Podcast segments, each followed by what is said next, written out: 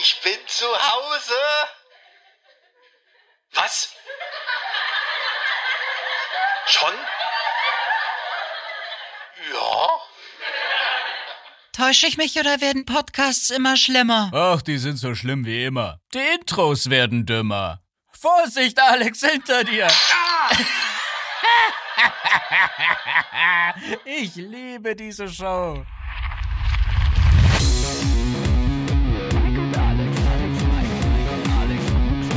Zart wie Kruppstahl.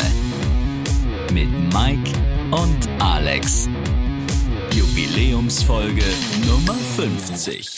Ja, Wolski. Ein wunderschönen guten Tag, Mike. Hallo. Ein äh, schön, einen schönen Vatertag wünsche ich dir. Ja, dir auch, dir auch. Vatertag, Männertag ist so ein bisschen regional. Ne? Wir hatten ja, glaube ich, schon mal vor einem Jahr eine Folge, wo so, ein paar Vatertagsanekdoten. Ne? Irgendwie. Wollte ich gerade sagen, es, es äh, klingt schon fast historisch hier in diesem Podcast. Ich bin, ich bin äh, etwas nostalgisch. Freue mich, dass dieser Podcast so lange lebt. Also nost nostalgisch ist im Gegensatz zu neuralgisch relativ selten dieser Tage. Ja, wow, wow. Ein Glück, dass Sprache unser Ding ist, sonst äh, müssten wir jetzt diesen, diesen Witz erklären. Aber äh, all unsere Zuhörer sind ja, was das Also angeht, die, die, die komplett. das bis hierher geschafft Ja. haben, die, ja, die genau. sind da auf unserer Seite, glaube ich. Auf jeden Genau, Fall. herzlichen Glückwunsch an euch. Ihr habt das Jahr geschafft, gefühlt. ähm, wie auch, wie auch äh, in Tagen. Nee, ähm, also schön, dass, dass wir noch am Start sind. Man weiß ja immer nicht, wenn man solche neuen Experimente wagt, ob das irgendwie ähm, sich nach so ein paar Folgen verflüchtigt, sag ich mal, oder ob man feststellt, hm, die Leute interessiert es irgendwie nicht. Lassen wir es mal lieber bleiben. Aber scheinbar hatten Also interessiert die Leute mehr als uns, ne? Sonst hätten wir jetzt nicht eine Woche Pause gemacht. Also äh, Entschuldigung, dass ich auch mal versuche, ein paar Tage nicht zu arbeiten. Nee, ist ja okay. Also wir haben ja rein von der Folgenfrequenz, wir haben ja in einer Woche da zwei abgeballert mit unserem Semi noch. Also von daher sind wir nichts schuldig. Ne? Ja, aber ge generell, ne, ähm, müssten wir einfach mehr, mehr machen, mehr Frequenz, mehr die ganze Zeit äh, uns unterhalten. Äh, ich denke, das, das würde auch funktionieren. Ja, aber ich sehe das eher so wie Loriot, weißt du? Dann lieber, lieber ähm, in hoher Qualität mit einer geringeren Frequenz.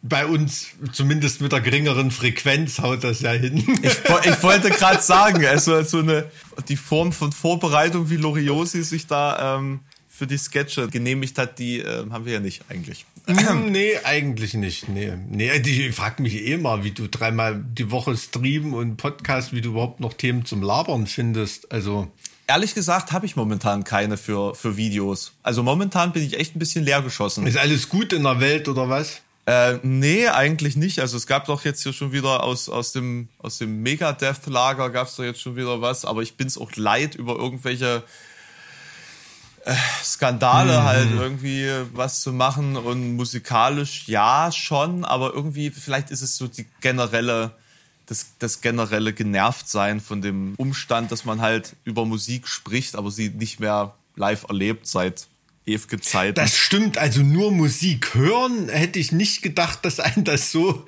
so fertig macht und unbefriedigt zurücklässt, ne? Also ohne auch das Musik erleben. Ja. Das ist, habe ich noch nie drüber nachgedacht, aber das stimmt. Also seitdem Musik hören nur noch am Start ist, ich glaube, ich höre weniger Musik jetzt tatsächlich gerade. Also ist eigenartig, ne? es ist schlimm, dass, dass auch das die Pandemie mit einem macht. Das stimmt. Ich verstehe das. Also kann ich jetzt auch nicht erklären, warum, aber wenn ich da jetzt mal so, so zurückschaue, ist irgendwie weniger Musik. Aber es ist auch, war ja auch ein bisschen eine Durststrecke. Ne? Also die Leute haben ja auch äh, Alben zurückgehalten, Bands und Künstler und so weiter. Und mittlerweile, also das klingt total blöd, aber mir tut das auch für die, für die Bands leid, aber ich kann das kann das echt nicht mehr sehen jetzt irgendwie. Ja, die und die Band kündigt das und das Album an und neue Single, äh, neue EP irgendwie. Das ist ja mittlerweile wirklich im Minutentakt kommt das raus, weil die Leute irgendwie ihre Corona, kreativen Corona-Ergüsse äh, loswerden müssen.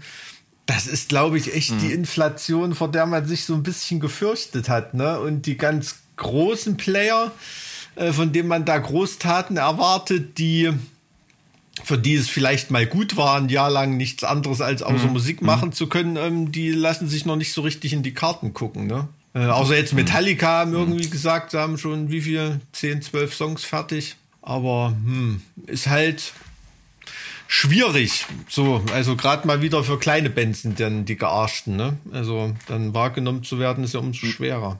Meinst du, meinst du, dass das gerade inflationär ist im Hinblick auf die Menge oder kommt es einem einfach nur so vor, weil man, weil man irgendwie keine musikalischen Highlights mehr im, im Live-Sektor hat zwischen all diesen Releases? Ja, es ist. Also ja, ich- es ich- ist irgendwie ohne, ohne Festivals. Also dadurch, dass die Festivalsaison jetzt ausfällt, ne, also außer Bands, die jetzt total auf die Charts mit einer Kampagne schielen, kommt ja keiner auf die Idee, zur Festivalsaison eine Platte zu veröffentlichen, ne?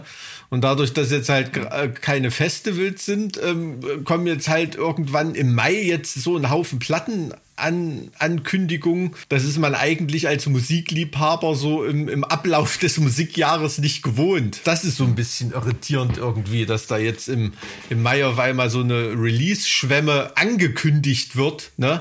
Es sind ja meistens immer nur die Ankündigungen und die Singles und da hat man ja auch schon mal drüber geredet, wie naja, wie, wie, wie auseinandergezerrt jetzt auch so ein Release-Plan ist. Ne? Da kommen irgendwie vier, fünf Singles in einem, einer Zeitspanne von einem Jahr vor dem Release-Datum von der Platte. Jetzt, wo die Leute alles, alle ihre äh, Releases schon fertig haben und noch nicht wissen, wann sie die rausbringen, äh, strecken sich die Zeiträume noch mehr, weil man es ja schon liegen hat und einen ordentlichen Zeitpunkt haben will.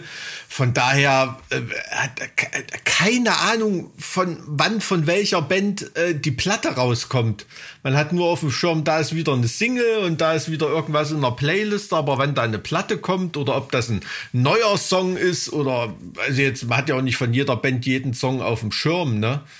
Ich muss, ich muss auch sagen, es, also wie gesagt, du, du hast das eigentlich total äh, äh, gut angesprochen und es war mir eigentlich bis gerade eben auch nicht so richtig bewusst, bis ich, bis ich auch mir jetzt mal Gedanken drüber gemacht habe, irgendwie ödet es mich gerade an.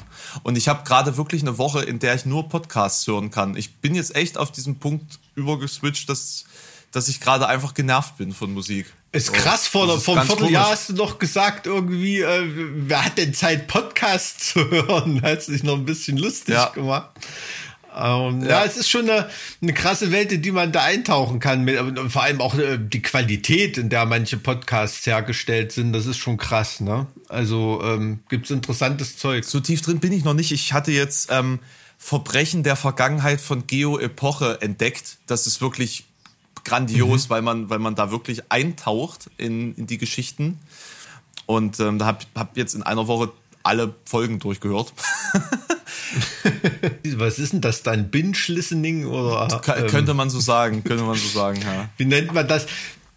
Das ist natürlich das, da sind wir wieder, wieder bei Loriot, ne? Also die, die Konsumfrequenz, also gerade nach, nach hochqualitativen ähm, Produkten ähm, ist man natürlich dann irgendwie süchtig und will die nacheinander hören und das ist halt nicht möglich, das da so in so einer Frequenz äh, herzustellen, ne? Dass da jemand am Tag fünf Folgen hören kann. Wie gesagt, so. darüber müssen wir uns ja keine Gedanken machen. Das ja nee, nee, nee. Aber das ist ja, das ist ja auch nicht unser, unser Anspruch. Bei uns das ist ja wirklich immer eine plaudernde Momentaufnahme unserer Gemütsregelung im äh, Gemütsregung im, im, im Spiegel dieser Welt oder umgedreht. Schön Ähm, gesagt. Schön Die gesagt. Welt im Spiegel unserer Gemütsregung. Das ist Ähm, wirklich Ähm, romantisch. von daher ist das ja schon im Konzept enthalten, dass die äh, Qualität und Recherchetiefe noch nicht mal in den eigenen Gefühlsregungen besonders hoch ist. Es ist, es ist schon eine Form von Selbsttherapie irgendwie, äh, könnte man, könnte man sagen. Äh, weil man ja immer wieder diese Momente hat, wo man sich selbst äh, in, entdeckt. In, in Ja, dieser das. Situation. Ne? Ähm, wie, wie, wie ist denn so die, die Gefühlslage gerade, wenn ich mal so direkt nachfragen darf? Keine Ahnung, also ich, bin da immer irgendwie so ein bisschen ins Gegengewicht, ne? Wenn so gesamtgesellschaftlich es eher wieder ins Positive schwingt oder so, dann bin ich eher so der Zweckpessimist. und umgedreht, ne? Weil, weil kennst du mich ja auch schon ein bisschen so, wenn jetzt total bei jemandem eine schwarzseherische äh, Situation ist oder totaler Pessimismus, bin ich eigentlich immer eher so der, der positiv mhm. denkt und, und, und das so in, auf, auf, aus dem Blickwinkel betrachten will. Aber wenn alle irgendwie gerade zuversichtlich in Sommer schauen oder so, dann fange ich immer eher so an, ein bisschen strategisch zu denken und gucke auf irgendwelche Länder, die schon ein bisschen weiter sind mhm. und ähm, ja, da tut sich halt auch nicht so viel mehr als hier, obwohl die schon zwei, drei Monate Vorlauf haben. Ne? Ist das so? Also ich meine, mit Blick auf Großbritannien oder die Staaten, da ist ja das Leben gefühlt wieder normal. Also ich bin, bin da weiter, bin da weiter gespannt und versuche da nicht besonders pessimistisch zu sein. Insofern hat man ja so ein bisschen so ein Schaufenster in USA oder in, hm. in, in Großbritannien, wie es da weitergehen könnte. Ne? Also ich bin, bin ein bisschen zuversichtlich. Ich glaube, die jetzt zum Beispiel mit unserer Herbsttour oder so, die Chancen sind prozentmäßig schon ein bisschen gestiegen, äh, eher als gefallen in den letzten Wochen. Ne? Also das, das denke ich auch. Aber es, es bleibt weiter spannend. Wie gesagt, also insofern bin ich da immer hin und her gerissen. Also ich saug da ja wirklich, habe ich ja schon mal gesagt, jede, jede Information auf, die irgendwie available ist. Mhm. Und ähm, bin gespannt.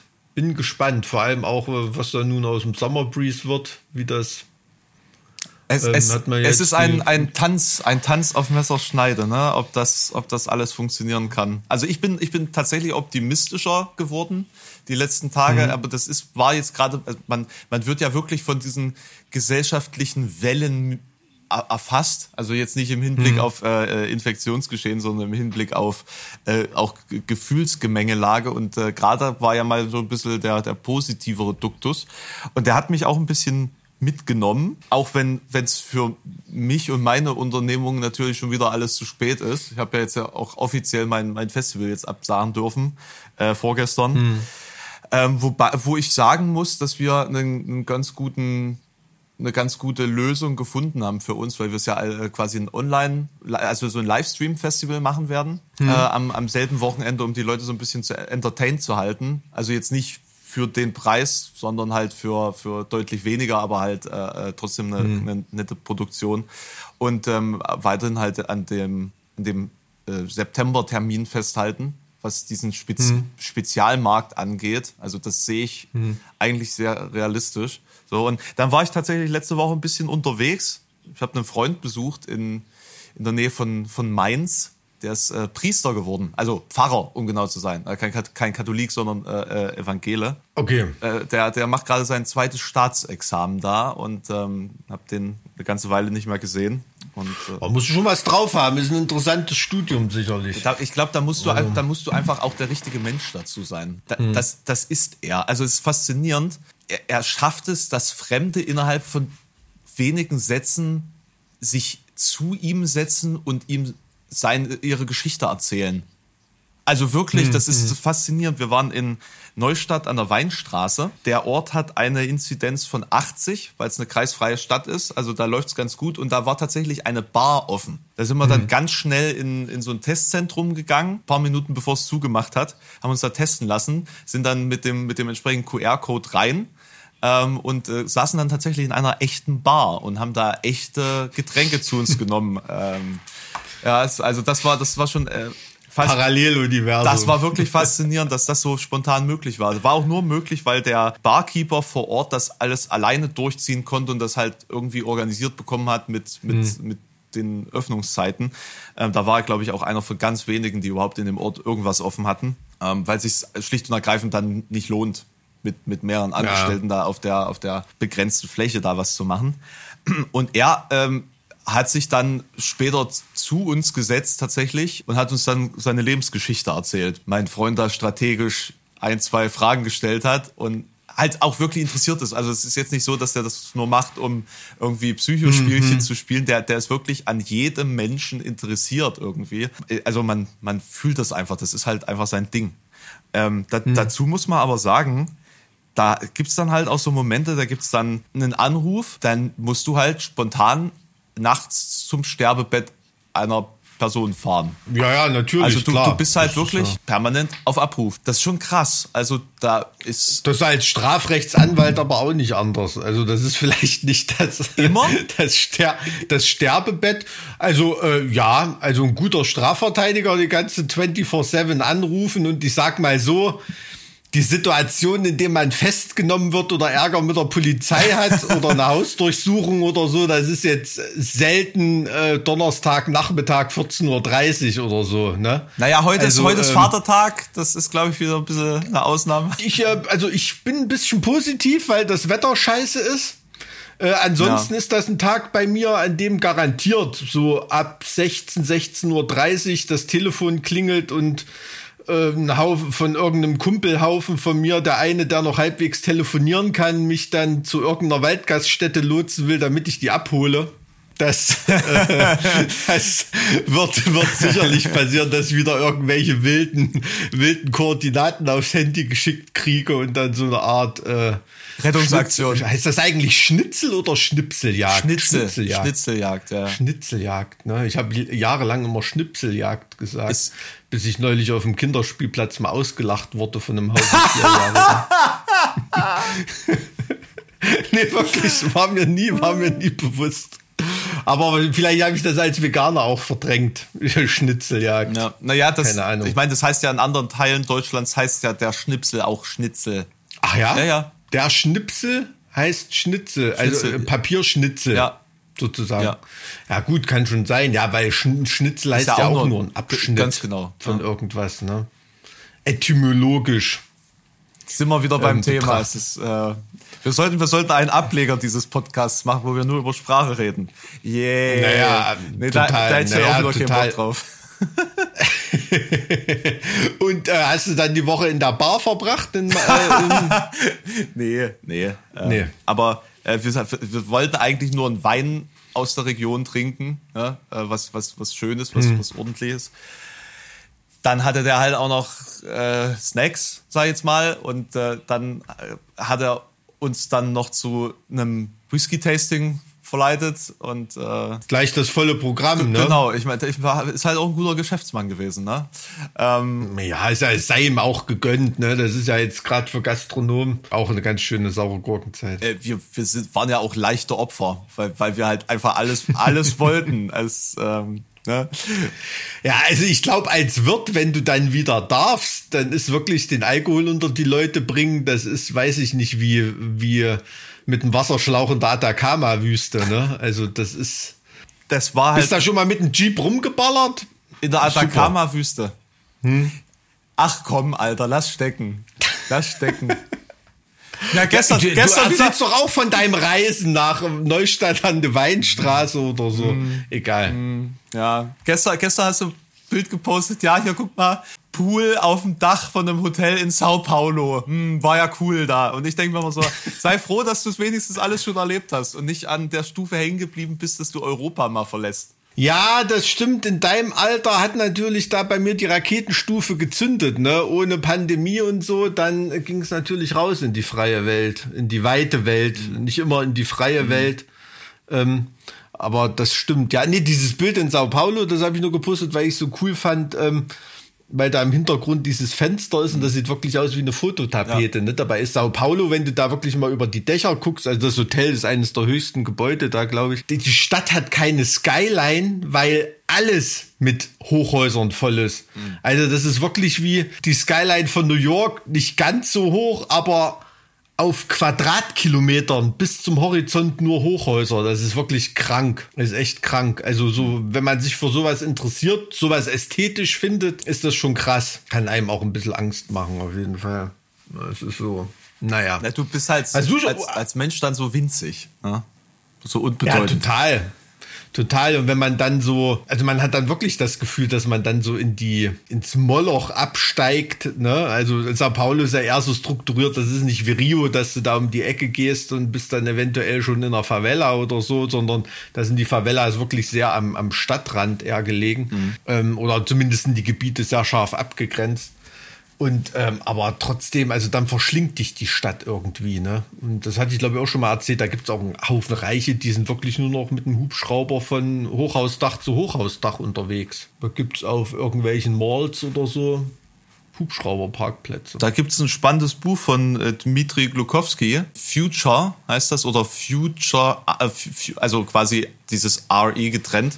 Ähm, und da geht es darum, äh, dass die Welt sozusagen zu so einer Art ähm, Stadtplaneten verwachsen ist, wie bei, bei Coruscant, äh, bei, bei Star Wars. Die schichten sich tatsächlich durch die Höhe der Etagen oder der Bereiche in den Türmen, in denen sie leben, unterscheiden und die, die ganz großen überhaupt nur Sonnenlicht bekommen, weil sie halt eben oben, genu- weit oben genug sind. Ja, beziehungsweise halt vielleicht sogar ein Penthouse haben. Ja, und äh, dann eben richtiges, richtige Luft atmen können. Luft, die halt auch noch äh, unverbraucht ist im, in dem Sinne. Äh, schöne dystopische, schönes dystopisches Buch von, von dem Macher von Metro 2033. Krass. Ja, na, ich habe also das erste Mal mit so einer urbanen Schichtung irgendwie, das habe ich bei, ich glaube, The Fifth Element oder so. Hm, genau, ich glaube, Als äh, bei, bei Ja. dem Film, aber ich bin ja so alt, ich habe den Film geguckt, als er rauskam. ne? Wa- aber, aber wann, wann war das? Wann war das? Boah, ey, war das Mitte der 90er? Hätte- hätte ich gesagt, nicht, na, Mitte der Drehe 90er, ne? irgendwie.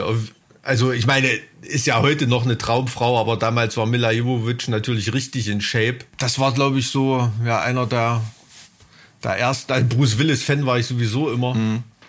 Aber da hat mich Mila Jovovich auch sehr begeistert. Na, und Luc Besson, da macht ja sowieso coole Sachen, ne? muss, man, muss man ehrlich sagen. Aber da war so diese Übereinanderschichtung, äh, das wurde, wurde einem da auch so richtig bewusst, ne? In dieser, also das spielt schon eine Rolle, ist auch, wie heißt das denn in Berlin? Ist das das Futurium oder ist auch äh, kostenlos so eine Art Museum, äh, wo es um die Zukunft geht? Ähm, und da sind auch so, so Visionen von den Städten der Zukunft irgendwie so, äh, hochinteressant. Aber da spielt natürlich diese Übereinanderschichtung auch eine Rolle. Ist ja schon allein wegen äh, der Flächenversiegelung und, und dem, dem Mangel an, an Grund und Boden. Ist natürlich klar, dass das nach oben gehen muss. Also in Sao Paulo gibt's auch äh, so, ein, so ein Hochhaus oder so, eine, so einen riesen Plattenbau irgendwie so als Hochhaus. Äh, das nennt da die Einheimischen. Ich weiß nicht, was das portugiesische Wort ist, wie die das nennen, aber die haben auf Englisch immer gesagt, äh, Vertical Favela, haben die immer gesagt. Also das ist wirklich ein, eine Favela, die in so einem Hochhaus quasi. Na, wie, Ähm, wie in Südafrika in diesem, in diesem runden Gebäude. Ich weiß jetzt gerade nicht, wie das heißt. Das ist ja auch Welt, Habe ich noch nicht gehört. weltberühmt. Da- Sogar in, äh, in Filmen wird das immer so als ähm, der Hort der organisierten Kriminalität und des, des Verbrechens und so dargestellt. Äh, ich äh, kann ja nebenbei das mal kurz Quellen recherchieren. Ja, also dort, ja, dort in Sao Paulo, also das ist auch so, wo sich da so, ich sag mal, in Gasflaschenwurfweite vom obersten Stock äh, kein Polizei mehr hintraut, ne? So, so, so ungefähr. Also das ist wo schon ganz, ganz hässliche Sachen passiert. Ja. Äh, Ponte City heißt das übrigens. Das, das, Ähm. Ah, nee, das habe ich noch nicht gehört. das ist ein äh, Hochhaus in Johannesburg. Mhm. Ja, ganz genau. Nee, da war ich wirklich, ich war, war überhaupt noch nicht in, in Südafrika. Also das würde mich, mich auch, also natürlich, die Gegenden würden mich wahrscheinlich eher nicht interessieren. War ja auch als da Fußball-WM war oder so, das hat ja auch irgendwie anderthalb Tage gedauert, da waren die ersten der Fußballnationalmannschaft schon ausgeraubt. Das erste Mal irgendwie. So als äh, Touristen. Sicherlich interessant. Aber ja, es wird in die Höhe gehen. Hoffentlich auch äh, für uns. Dass wir da nicht so, so, so, so weit unten drin hängen in der, in der urbanen Schichtung auf jeden Fall. Naja, ja. es ist halt die Frage, sehen wir schon, sehen wir schon das Tageslicht oder äh, reicht's noch nicht? schon oder noch. Man weiß es nicht, ob es kommt darauf an, ob es runter, ob's runter oder hoch geht. Also es ist ja dann, glaube ich, auch die Schichten sind ja dann auch immer weniger durchlässig, glaube ich. Ja. Das ist ja dann. Ja, meinst du, in, in Deutschland sind Schichten noch durchlässig? Also ich habe das Gefühl, die sind wieder undurchlässiger geworden. Mhm. Also ich bin, bin wirklich so, für mich, wenn ich das so rekapituliere, ich bin so nach der Wende, Anfang, Mitte der 90er, bin ich wirklich durch so ein, so ein Loch ein bisschen geschlüpft. Ich bin mir nicht sicher, ob ich, ob ich so mit den gesellschaftlichen Verhältnissen, aus denen ich komme, ob ich da heute mir das leisten könnte, so den, wie soll ich sagen, Gaudiamus Igitur auf der Uni zu machen. Natürlich habe ich dann auch Glück gehabt mit der Musik, dass dann Geld irgendwie reinkam, aber jetzt so rein vom Anfang her ähm, hätte schon sein können, dass ich da vielleicht gar nicht dran gedacht hätte, Abitur zu machen oder, oder irgendwie zu studieren. Ne? Und ähm, ist oft so, ich denke auch echt dran. Ähm, also mein Vater hat ja dann wirklich wieder gute Arbeit gehabt, weil er im Gegensatz zu mir handwerklich wirklich was auf dem Kasten hatte mhm. als, als sehr begabter Kunstschlosser. Aber oft hat uns wirklich nur die Invalidenrente meiner Mutter über einen Monat gebracht. Da muss ich, also denke ich, denke ich oft dran. Ne? Und wäre meine Mutter auch, sage ich mal, stinknormal arbeitslos gewesen und nicht hätte wegen ihrer Erblindung mhm. noch soziale Transferleistungen gekriegt oder so, dann hätte es schon auch eine ganze Ecke prekärer ausgesehen. Ne, da wären wir dann vielleicht nicht aus unserem Neubaugebiet weggezogen, hätten uns eine schönere Wohnung leisten können und so weiter und so fort. Ne? Also das ist dann so eine Spirale, in der man dafür, ja, also das ist ein total blödes Wort, aber es gibt echt einige, die sind da hängen geblieben, die haben den Absprung sozusagen nicht geschafft, ne? Diese Chance, die sich nach der Wende irgendwie geboten hat. Also die Versprechen und die Möglichkeiten, die man da hatte, haben sich ja nicht für alle Leute erfüllt. Und das ist, glaube ich, so eine ganz schöne Frustquelle im Osten immer noch. Ne? Für viele Lebensläufe. Und wenn dafür die Eltern was scheiße gelaufen ist, also spielt das ja sozial für die Leute, die heute die DDR nur aus Erzählungen mhm. kennen oder für die das Geschichte ist, wie, wie für uns die Weimarer Republik so ungefähr, ne, oder das Dritte Reich, ähm, für die spielt das ja trotzdem ganz real noch eine Rolle, obwohl es eigentlich nur, nur Geschichte ist, da so die, die Wendezeit und die Arbeitslosigkeit der Eltern und so. Also das ist, äh, denke ich oft drüber nach. Mhm. Also ich glaube, habe ich Schwein gehabt. Also ich glaube, das ist heute wieder, wieder härter. Mhm. Wo, wobei du halt auch so noch diesen, durch, durch diese Kunst eben auch einen gewissen Hebel hattest. Also ich glaube, mit mhm. Kunst kann man viel schaffen, wenn man das Glück hat. Äh, äh unabhängig davon, in welcher Situation man ist. Naja, da sind ja. wir wieder bei Brasilien. Also ich kenne da einige Leute, die, die in Bands irgendwie gespielt haben. Ne? Die sind jetzt nicht total weltberühmt geworden, aber das hat wirklich gereicht, um, um auch einfach mental deren Horizont aufzubrechen. Ne? Also ich kenne da wirklich ein, zwei, also da sind ja wirklich Bands so, da spielen wirklich Rich Kids auch mit, mit Leuten zusammen, die in der Favela wohnen. Ne? Also der Barfuß zur Probe kommen, während der andere ein neues Versace-Polo anhat oder so. Und die gehen dann aber trotzdem zusammen auf Europatour oder, oder irgendwas und schauen sich die Welt an und legen dann halt fürs Flugticket desjenigen, der sich das nie hätte leisten hm. können, aus der Bandkasse irgendwie zusammen. Ne? Und da kenne ich wirklich zwei, drei Leute, die hatten mir Horizont so extrem erweitert dadurch, haben er Erfahrungen gemacht, die sie sonst nie gemacht hätten. Ne? Also ein Kumpel von mir hat erzählt, der hat halt irgendwie mal so einen scheiß Aushilfsjob irgendwo gemacht und da war dann halt einfach mal einen Monat weg auf Tour. Ne, mit Point of No Return heißt die Band. War da weg einen Monat auf Tour, komplett durch Europa, ne, also wirklich von Norwegen bis nach, von Oslo bis nach Neapel, so ungefähr. Und nachdem da am Monat wieder aufgeschlagen ist bei seinem Chef, ne, da fragt der Chef, wo er gewesen ist. Und er hat gesagt, naja, ich war in Europa einen Monat oder so. Da hat er halt nur gelacht und hat gesagt, ja, komm, verpiss dich, die Scheiße kannst du jemand anders erzählen. Irgendwie, aber da hat er dann auch gesehen, dass er da keinen Bock drauf hat und hat dann wirklich sein Leben selber in die Hand genommen und ähm, hat es jetzt wirklich zu in Mittelstand geschafft, sozusagen. Und andere haben dann auch eher eine akademische Karriere noch gemacht, mhm. indem sie da Bildungschancen wahrgenommen haben die es ja da gibt mit irgendwelchen Stipendien oder so. Ähm, das ist schon, aber da werden dann natürlich nur wieder die Besonderen ausgesiebt. Ne? Ja. Die stinken mal. Ich sag mal, als, als Vollidiot, wenn du ein Rich Kid bist, da kommst du auch noch irgendwo oben an. Als Vollidiot, wenn du aus armen Verhältnissen kommst, dann wirst du es wahrscheinlich nicht schaffen aber für all, für all die anderen ist eine Perspektive schon sehr hilfreich. also das hast du, das ja, hast ja, du schon total. richtig, das hast du schon richtig da zusammengefasst. Ne? Und ich glaube, du, du kannst aus dir heraus mit einer gewissen Intelligenz bestimmt auch so sehr viel schaffen und entdecken für dich und, und einen Weg formen. Aber ich glaube, es gibt auch sehr viele, die einfach irgendwie diese Perspektive nie bekommen haben. Oder, oder, oder, hm. also nicht nur im Hinblick darauf, dass sie es nicht sehen konnten, diesen Weg, sondern auch, dass mhm. das, wie du jetzt auch schon sagtest, die Möglichkeit in dem Moment gar nicht bestand. Und ich, ich, ich kenne auch ein paar äh, Kommilitonen beispielsweise, die jetzt so in den Mitte ihrer 30er sind, die Anfang ihrer ähm, ihrer Jugend, sag ich mal, sich dann tatsächlich für die Realschule entschieden haben, für den Job entschieden haben, für das Geldverdienen entschieden haben, weil es einfach perspektivisch gar nicht vorstellbar war, dass man jetzt einfach noch zehn Jahre länger ähm, die Schulbank drückt, ehe man da irgendwie das eigene Geld verdient und, Ja, und ja. sich dann im, im Nachgang äh, sozusagen so viel Spielraum erkämpft haben, dass sie dann jetzt doch den akademischen Weg dann weiter beschreiten können. Hm. Und, und, und das finde ich immer faszinierend. Mein, mein Nachbar beispielsweise, der ist Tischlermeister, der ist, der ist jünger als ich, der ist Tischlermeister und studiert jetzt Innenarchitektur an der Burg in Halle, um Krass. danach Architektur studieren zu können. Also der will halt Ein Architekt Architekt, der auch handwerklich was kann, das ist eine seltene das, Mischung. also es, es war völlig verrückt. Ne? Also ich weiß nicht, ob man da überhaupt Architekt sein darf. also nach äh, Erzählung meines Vaters äh, eher nicht. Wenn man sich nicht alles viel zu einfach vorstellt. Und, Ja, genau. ja, ja, Oh nein, können wir das überhaupt so machen? Ich zweifle an allem. ja, genau. Ja. Ja, nee, also kenne ich, kenn ich auch einige Lebensläufe, ja. Also komischerweise kenne ich einen Haufen Leute, die über den Beruf des Fliesenlegers bei der Medizin gelandet sind. Ich Was? weiß, weiß nicht warum. Das ist, äh, ich kenne da wirklich drei, vier Leute.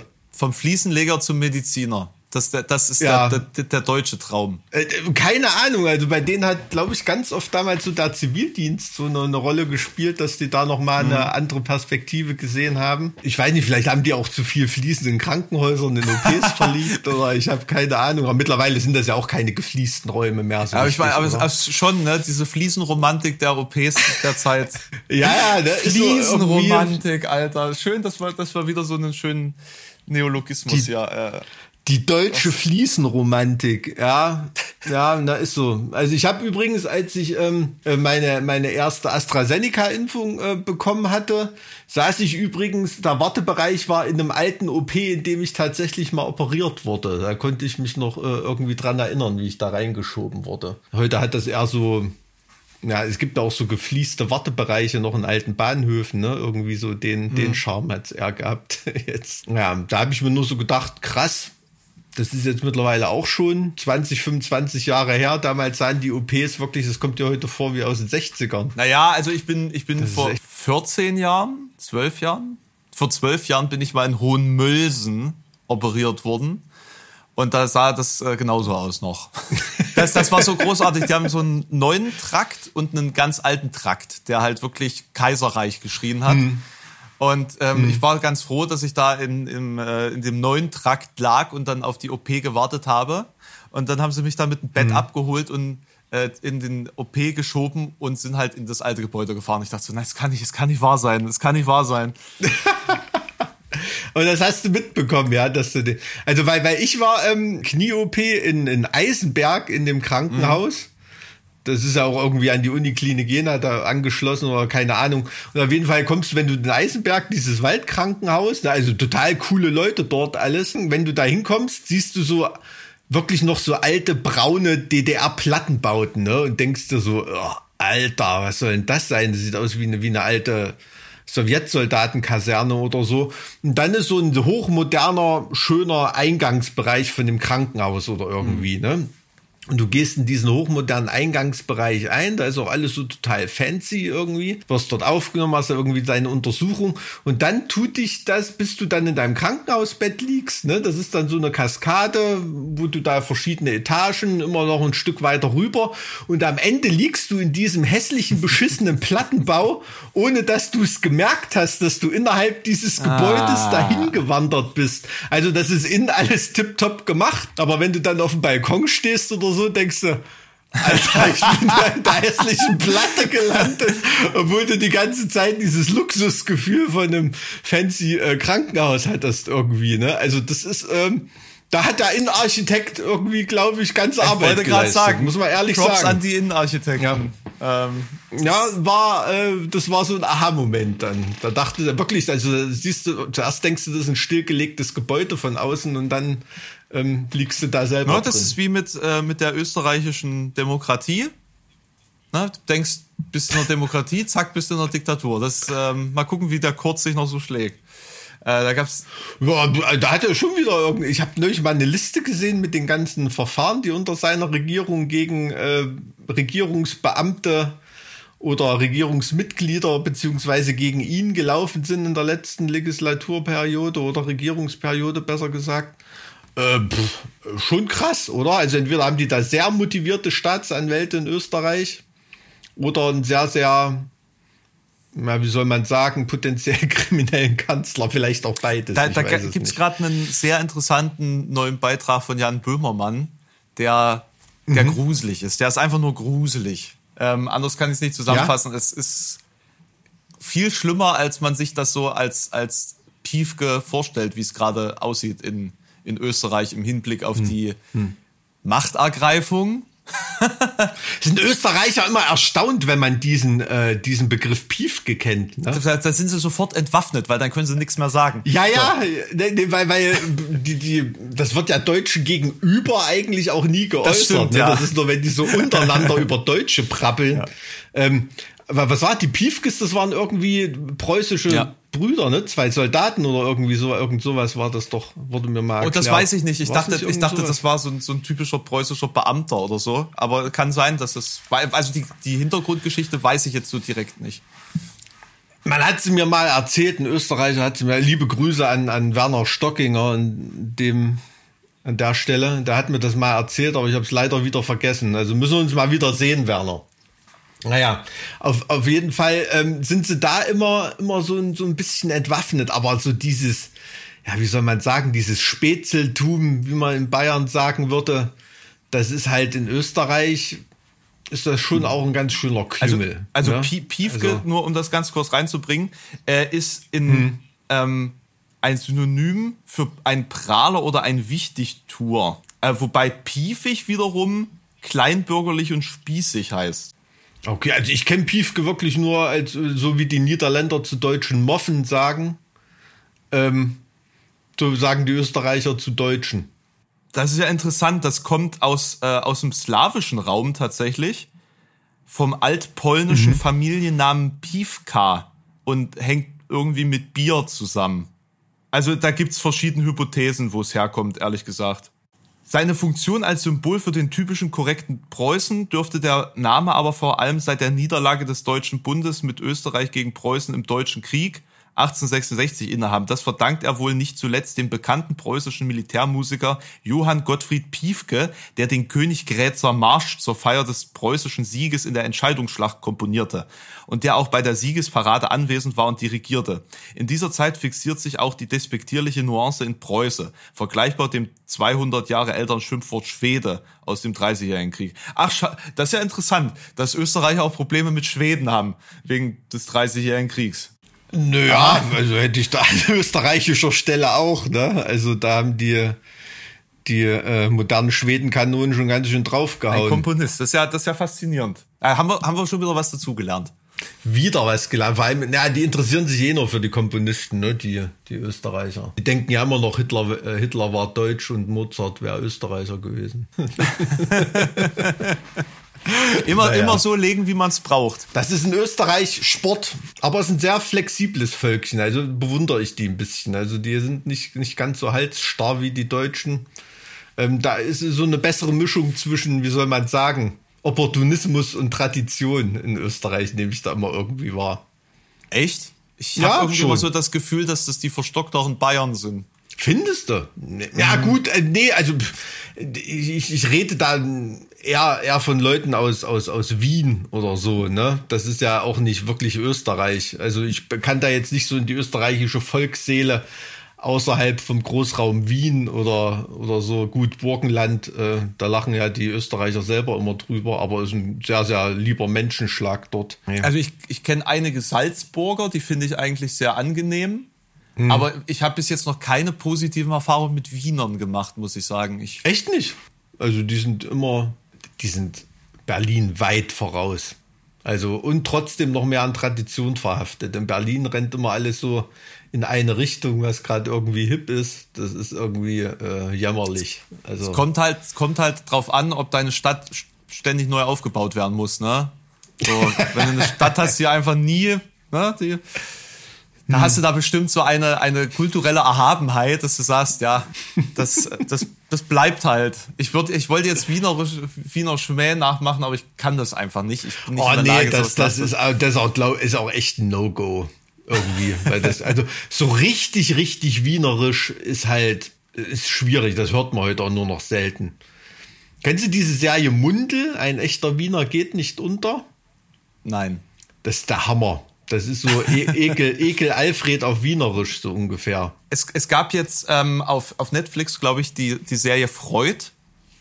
Und da haben natürlich auch alle österreichischen Dialekt gehabt. Ich konnte es nicht gucken. Ich habe zehn Minuten habe ich es ausgehalten. Ich hatte wirklich Bock drauf. Ich, ich, ich habe es nie ertragen. Ging gar nicht.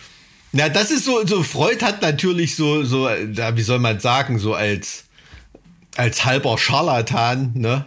Hat da, hat da natürlich super dahin gepasst, ne? In diese, in diese High Society, da irgendwelche Leute bequatschen für viel Geld und, und irgend so ein, irgendein Mist erzählen. Ich glaube, heute würde jemand wie Freud eine Horoskopzeitschrift haben oder so. Das ist interessant, wie, wie lange das gedauert hat, bis sich da, da sozusagen die wissenschaftliche Meinung auch irgendwie ge, geändert hat. Zu, Total. Zu Freud, ne? Total, da wird ja selbst bei Raumschiff Enterprise oder so wird er ja noch als einer der größten Psychowissenschaftler aller Zeiten dargestellt. Klar, da hat sich schon als erster über bestimmte Sachen Gedanken gemacht. Ne? Das, äh, die Leistungen kann man ihm wissenschaftsgeschichtlich natürlich nicht absprechen, auch wenn von ihm so nicht viel übrig geblieben ist irgendwie. Ne? Ist schon interessant, was das manchmal für eine, für eine Wendung nimmt.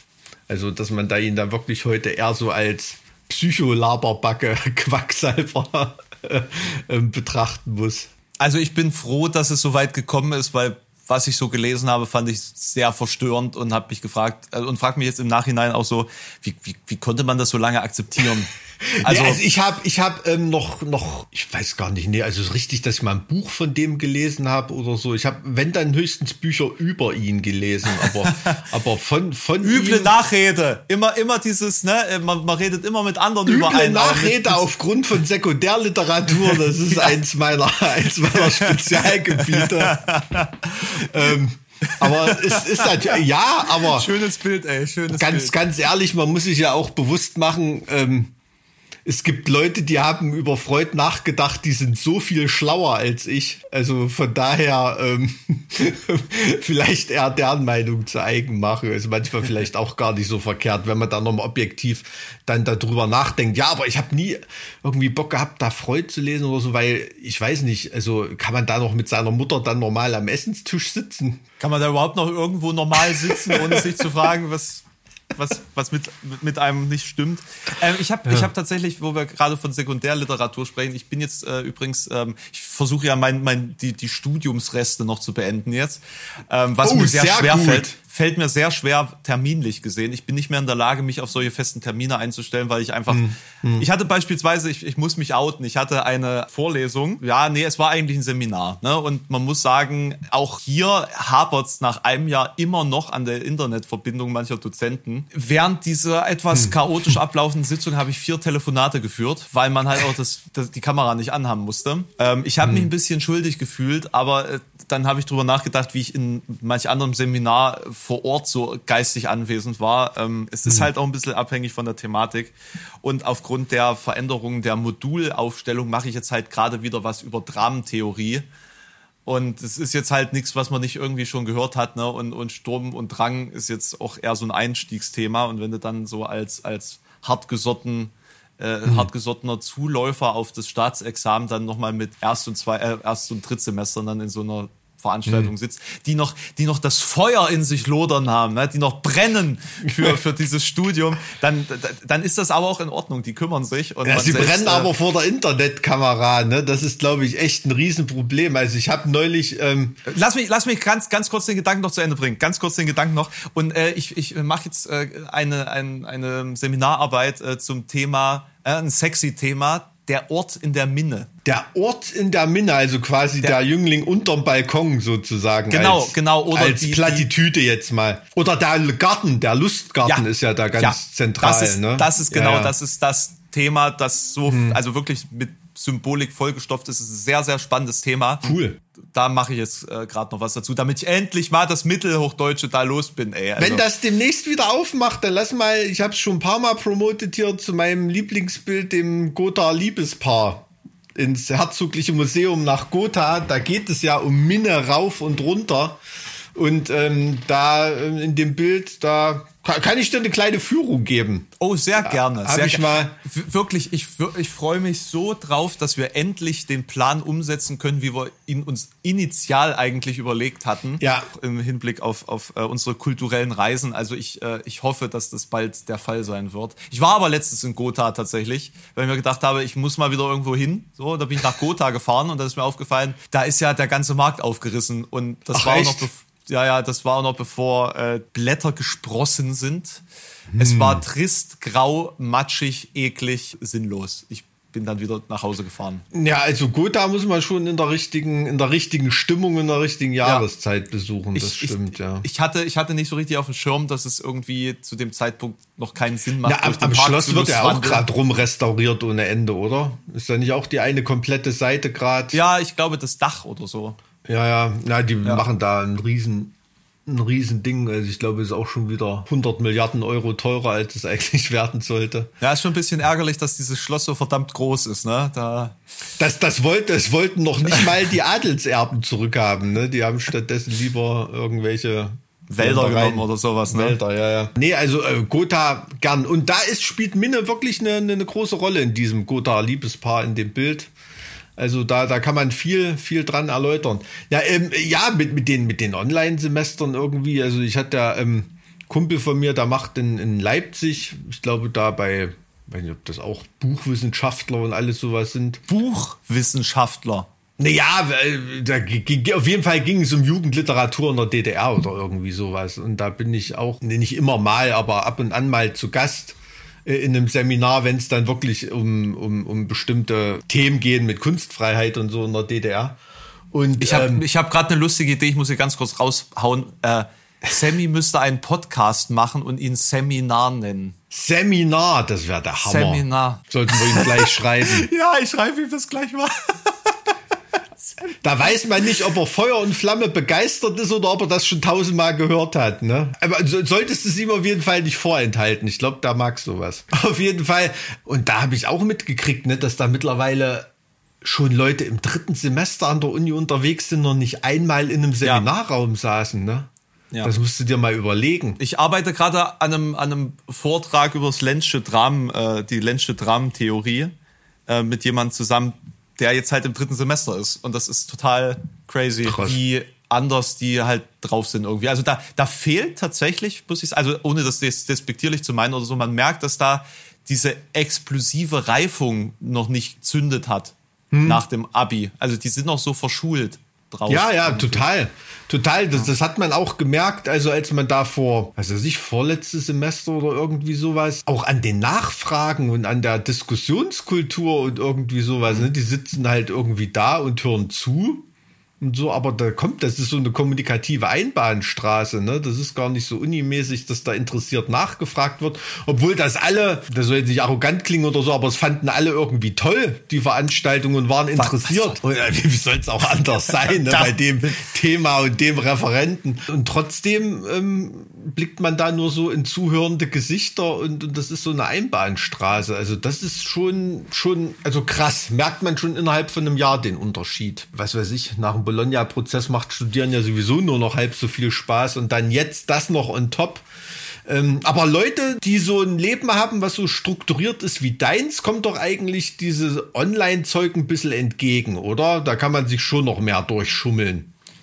Ja, auf, ja, auf jeden Fall. Also das, das kann man so, das kann man so auf jeden Fall sagen. Also nicht, dass du generell jetzt schummeln willst, aber ich meine, nur da kann man nebenbei mal telefonieren oder, oder irgendwas. Also naja, also theoretisch, theoretisch nicht. Ist ein bisschen davon abhängig, wie, wie verpflichtend da auch die Kamera äh, anzumachen gilt, Okay. äh, wie, wie häufig da Nachfragen kommen in die Runde. Also man kann ja auch äh, sozusagen da bloßgestellt werden, indem man da einfach random gefragt wird und dann äh, in dem Moment nicht reagieren kann. Ich habe tatsächlich versucht, Da hat man halt Verbindungsprobleme. Nee, stell, stell dir vor, ich habe tatsächlich während der ganzen, also ich hatte auch eine Zoom-Konferenz nebenbei. Ohne Scheiß. Also es war nicht nur Telefonat, ich hatte eine Zoom-Konferenz während des Seminars und hatte währenddessen meine Kopfhörer auf. Beide. Also ich habe die Rechts, links versucht- oder was? Ich habe äh, quasi so ein, so, ein, so ein Stöpsel auf der einen Seite und so ein, so ein Kopfhörer drüber auf der anderen Seite gehabt und habe versucht, beides mitzuschalten. Und da merkst du dann richtig, wie deine Gehirnhälften versuchen, so miteinander Schritt zu halten. da, da, da, kannst du den, den Denkprozess sozusagen optisch nachverfolgen. Und ähm, das, das war, schon, war schon sehr interessant. Ich hoffe, es muss nie wieder in dieser Intensität sein.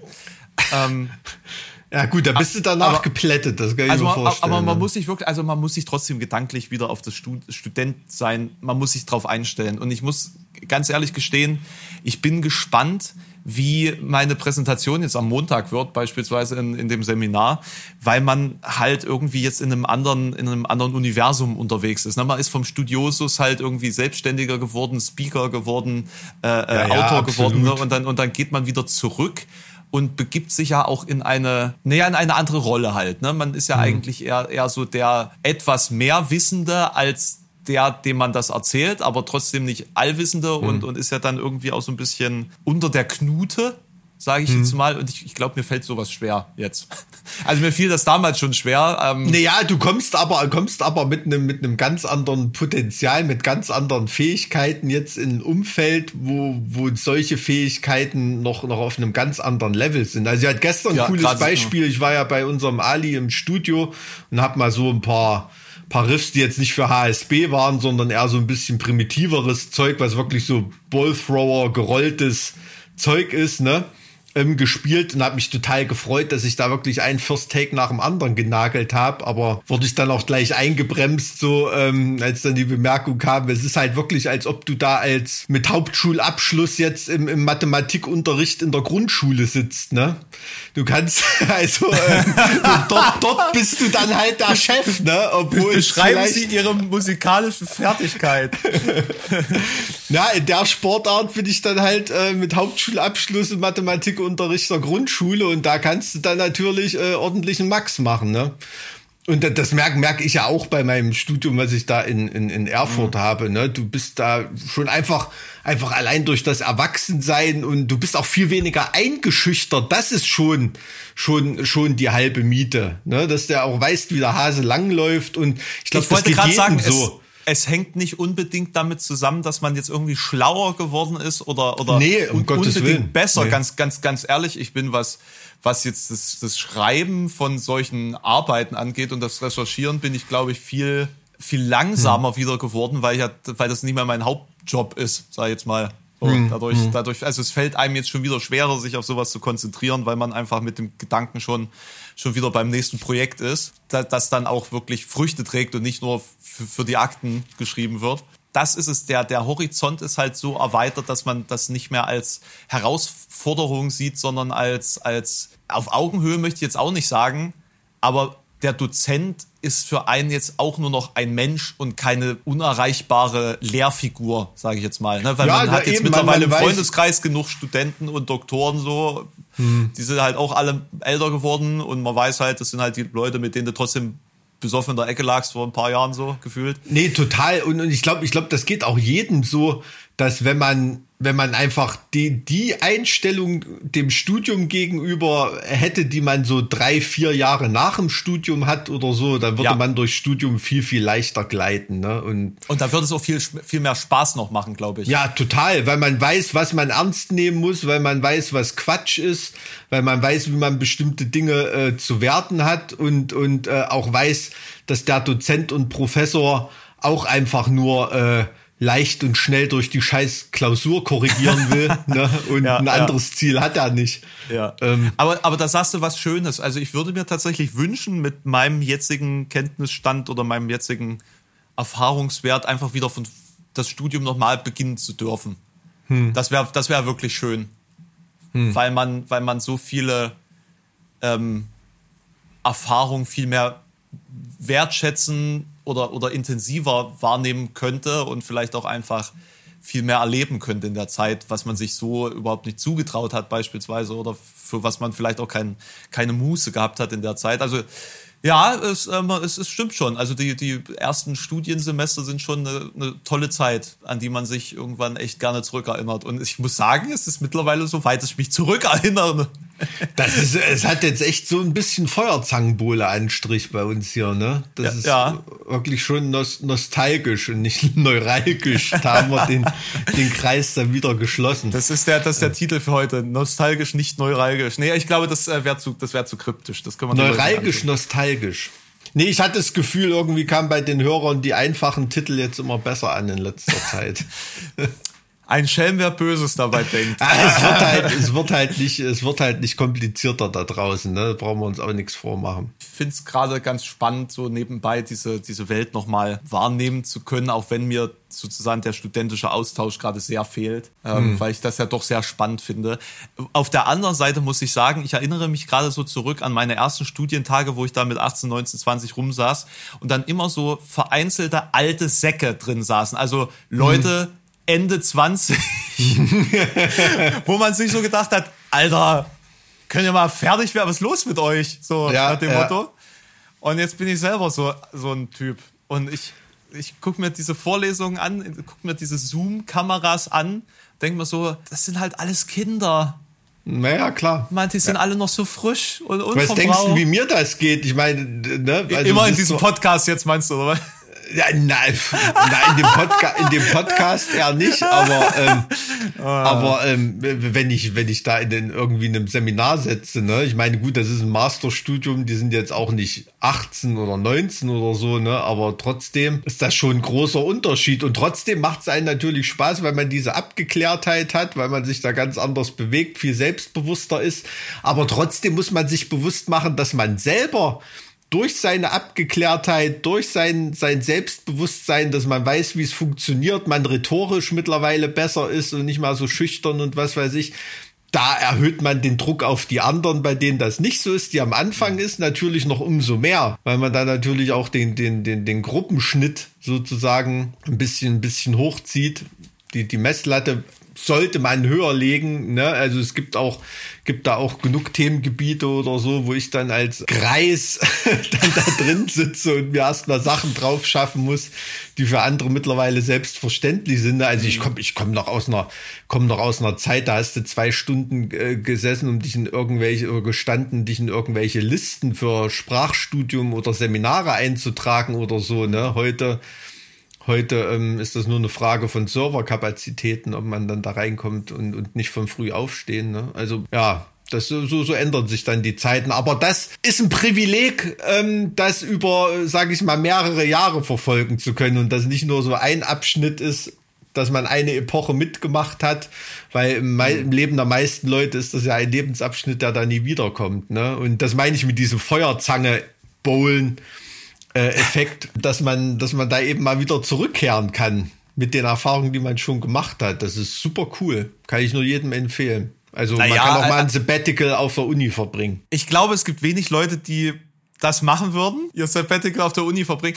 Aber so richtig zurückkehren kannst du ja nicht, weil zur Uni und zu der Zeit gehört ja vor allen Dingen das Drumherum. Ja? Und das Gefühl, das du hast, wenn du jung und frei bist in dem Moment. Ja, ja, natürlich, klar. Aber man, man bewahrt sich dadurch ein bisschen mehr als jemand, der dann schon im 9-to-5-Trott ist. Ja, auf jeden Fall. Auf jeden Auf, auf Fall. jeden Fall. Und das ist ja auch ein, ja, also das nehme ich bei ganz, ganz vielen Leuten wahr, dass man da manchmal auch so, so bestimmten Chancen hinterher traut oder Sachen anders gemacht hätte oder irgendwie so. Und die Gelegenheit hat man dann da eben. Also man muss sich dann eben nicht von einem halbgeweigten Professor dumm vollblöken lassen, sondern kann da auch mal Kontra geben, ne? Und ist eben nicht eingeschüchtert. Ist dann schon lustig.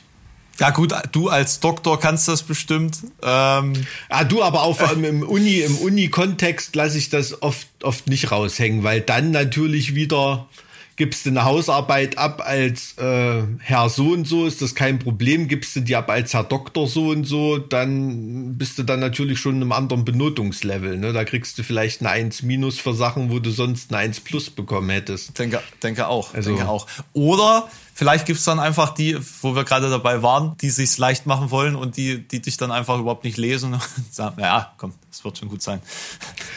Gibt's auch, gibt's auch, klar, aber du hast da, also keine Ahnung, auch wenn du, wenn du Professoren hast, von denen du weißt, das sind totale Schludriane, ne, da spielen Deadlines oder so über, überhaupt keine Rolle oder irgendwie, also ich habe keine Ahnung, eine Hausarbeit schon ein Jahr zu spät abgegeben, ne, und habe einfach in der Kommunikation so getan, als ob das abgenickt gewesen wäre, ne, das hat er null auf dem Schirm gehabt, ob das so war oder nicht. Durch solche Ja, ja. Schlupflöcher dann zu gleiten oder irgendwie sowas, so eine Relaxedheit hast du halt nicht als Erstsemester. Geht auch gar nicht. Ist auch okay, dass es nicht Ja, so du ist. hast ja auch die Erfahrung nicht gemacht, dass es geht.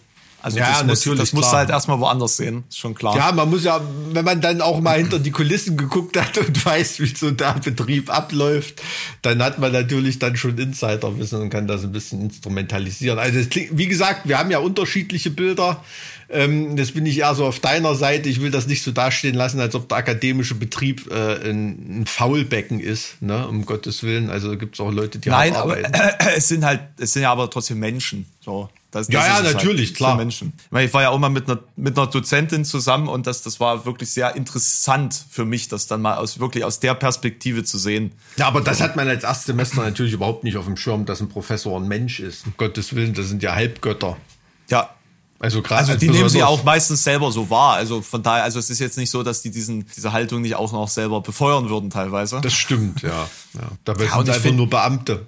Es ist aber trotzdem trotzdem schon respektabel, äh, sein, seine Professur zu erhalten. Das ist äh, ja auch etwas, das leider, leider sehr viel nicht vergönnt ist, bis die Zeit abgelaufen ist.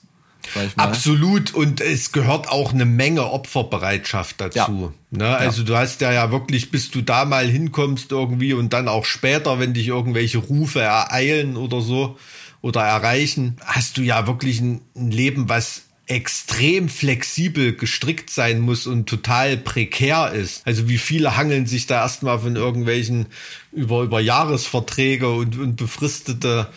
Dozentensachen oder so und dann hast du keine Ahnung, wo mal irgendwo eine Dozentenstelle. Da hast du dich vielleicht gerade in München verliebt und musst nach Kiel, ne? Oder äh, es ist halt. Ähm, Oder du das musst muss den Rest deines Lebens in. Heilbronn leben oder so. Das ist schlimme Schicksale. Naja, und es wird ja auch erwartet, dass da dieses komplett weltoffene, ne, also wenn du da nicht so und so viel Semester in der Welt rumgegurkt bist und dann was weiß ich, wie viel ausländischen Unis irgendwas gemacht hast, dann brauchst du dich auch irgendwo gar nicht zu bewerben, ne. Mein Beispiel ist immer Manuel Kant, der ja Königsberg nie verlassen hat, war auch ein großer Wissenschaftler. Ich finde es manchmal gut, wenn Wissenschaftler auch eher regional ein bisschen verbandelt sind.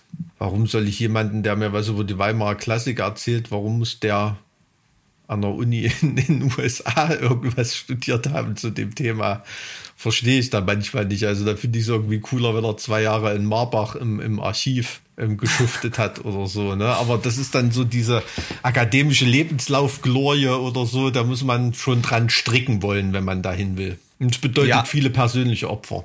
Ja, ja. Auch, auch äh, klar, wenn man das von außen so betrachtet und dann so, ja, was verdienen die und was haben die für, einen- für einen Status in der Gesellschaft und so weiter und so fort. Ja, aber bis dahin Ja. ist es halt echt. Ja, na, das ist, also wenn du da einmal angekommen bist, ne, also ich sag mal jetzt als Philosophieprofessor, für den in Anführungsstrichen Philosophie-Dünnpfiff oder so, dann, äh, was weiß ich, 6.000, 7.000 Euro im Monat zu haben oder so, das ist schon ein absolutes Privileg in der Philosophiewelt, ne? Also die haben Aber wie viele schaffen, also wie viele können das sein? Ne? Natürlich nicht, natürlich nicht, aber die, die dann da ankommen, die haben schon was auf dem Kasten, ne? das muss man ehrlich sagen, also in allermeisten Fällen. Ne? Es gibt jetzt noch so ein paar Nachwendekrepierer, ähm, die jetzt langsam so auslaufen, ne? kennt man ja, aber mittlerweile ist das schon immer noch ein hohes, hohes Leistungsniveau. Absolut. Aber heißt immer noch nicht, dass die mit Leuten gut umgehen können. Ne? Pädagogische Eignung spielt bei vielen Professoren, dann merkt man, dass das oft nicht so eine große Rolle gespielt hat. Keine, absolut keine. Aber Mhm. dafür hat man ja dann seine Doktoranden, die man verheizen kann. Viertelstelle, ganzen Tag arbeiten, viel Spaß. Grauenhaft, ey. Also es ist wirklich, du bist halt echt einfach Großteil deines Lebens erstmal der Prügelknabe für alles, bis du dann aufsteigst in der Hierarchie. Das, äh Hm. Aber gut, wo ist es nicht so? Wo ist es nicht so? Keine Ahnung, auf Twitch. ich weiß es. Ja, da, da, steigst, da, da steigst du halt nie auf. Das, Auf Instagram ist es nicht so. Äh, oder wenn du Lehrer wirst, da wirst du halt Lehrer und dann bleibst du da. Ja, das stimmt. Weswegen Naja. das ja so ein Traumberuf für die meisten Leute ist. Aber naja. Aber wenn es um, ums Versorgtsein geht, ja, sicherlich. Aber idealerweise ist es ja dann mit dem Antrieb, was mit jungen Leuten zu machen und äh, pädagogisch wirksam zu sein. Aber pff, kennst du einen Lehrer kurz vor der Pension, der die Ideale noch hochhält? Nein. ist krass, ne? Das ist wirklich nicht einen krass. einzigen. Also was wirklich, die sind alle so desillusioniert und abgeschreckt. Also entweder von der Bürokratie oder von der, der Hm. heutigen Jugend per se oder dem, was der Lehrplan jetzt ist, gibt es viele Hm. neuralgische Punkte, die da die Faszination für den Beruf äh, abtöten. Ja, ne, das ist aber, aber das ist doch eine schöne positive Diagnose, oder? Damit können wir es doch für heute bewenden lassen. Ja, es ist ein schöner Ausblick äh, auf die Zukunft. Ähm, falls ihr Kinder habt, äh, viel, viel Spaß dann äh, bei Elternabenden im, im Zeichen der Verzweiflung und Abgestumpftheit des Lehrpersonals.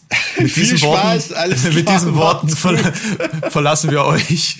Bis dann. Übrigens, Mike, bevor wir, bevor wir auflegen, bevor wir auflegen, eine Sache noch. Ich muss noch mal kurz alles Gute zur 50. Folge, Alter.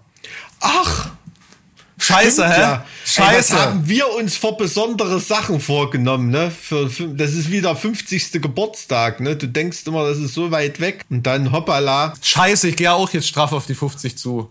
Ja, Ich bin ja näher an der 50 als an der Null, Alter. Also du bist noch nicht zu alt, um jung zu sterben, ne? Das ist bei Geht, dir. geht gerade noch so. Geht gerade noch so. Also Naja. es muss, ich meine, na, nach Corona, wenn es dann wieder richtig losgeht, vielleicht übertreibe ich es halt einfach und äh, ersticke auch Vollgas. an meinem eigenen Erbrochenen. Ja, wer weiß, ja. Drauf geschissen. Man, man muss auch die Größe haben, Jubiläen einfach banal erscheinen zu lassen. Ja, einfach, äh, weil ich meine, was sind denn 50 Folgen? Was sollen denn, was soll, was sind denn 50 Folgen bei den 400, die da noch kommen? Ja, Mindestens. Genau. Genau. Ja, absolut richtig. na, wir vererben Absolut den richtig. Podcast ja auch, habe ich, hab ich ge- gehört. Oder so sektenmäßig irgendwie. dass die Hörer, dass die Hörer das auch irgendwie weiterreichen, ne? Also, dass das dann wirklich so ein, so ein Kult wird, der irgendwann so die Gründerväter dann betrachtet. Nichts, nichts unter dem, Mike, nichts unter dem. Nichts unter dem. Aber da, bis dahin, bis dahin hörst du das ja über dein implantiertes Neurorelais im Kopf. Ne? Also ja, da das ja dann mehr irgendwie, einfach Schwing. Schwingungen auf deinen dein Kieferknochen gibt oder so. Genau, genau. So läuft das bis dahin. Aber ey, bis dahin haben wir noch ein paar Folgen vor uns, ne? Ich denke doch. Und dann können wir vielleicht mal zwischendurch ein Jubiläum feiern. Zwischen also zwei dann Pandemien. Mach's gut. Tschüss. bis zur Folge 51. Tschüss. Äh, wir wir sind, waren ja auch leichte Opfer, weil, weil wir halt einfach alles, alles wollten. Als, ähm, ne?